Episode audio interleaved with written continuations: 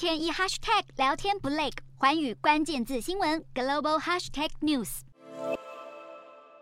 联合国经济和社会事务部二十五号发表《二零二三年世界经济形势与展望报告》，并且预测全球 GDP 成长将由去年的百分之三大降为今年的百分之一点九。一旦成真，今年将是数十年来全球 GDP 增幅最小的年份之一。不过，如果通膨压力持续缓解，明年有望成长百分之二点七。不止影响已开发国家，也波及开发中国家。作为对比，联合国报告则看好今年中国表现，认为在北京当局放弃清零、采取经济利多措施之下，今年中国 GDP 增增速有望达到百分之四点八，并且推动东亚经济快速成长。然而，债务占比居高不下的南韩二十六号宣布，去年第四季 GDP 成长比前一季衰退百分之零点四，是二零二零年第二季以来第一次出现负成长。而二十七号，韩银公布的一月南韩商业信心指数也连续第五个月下滑，并且创下二零二零年九月以来最低，显示南韩企业对前景悲观。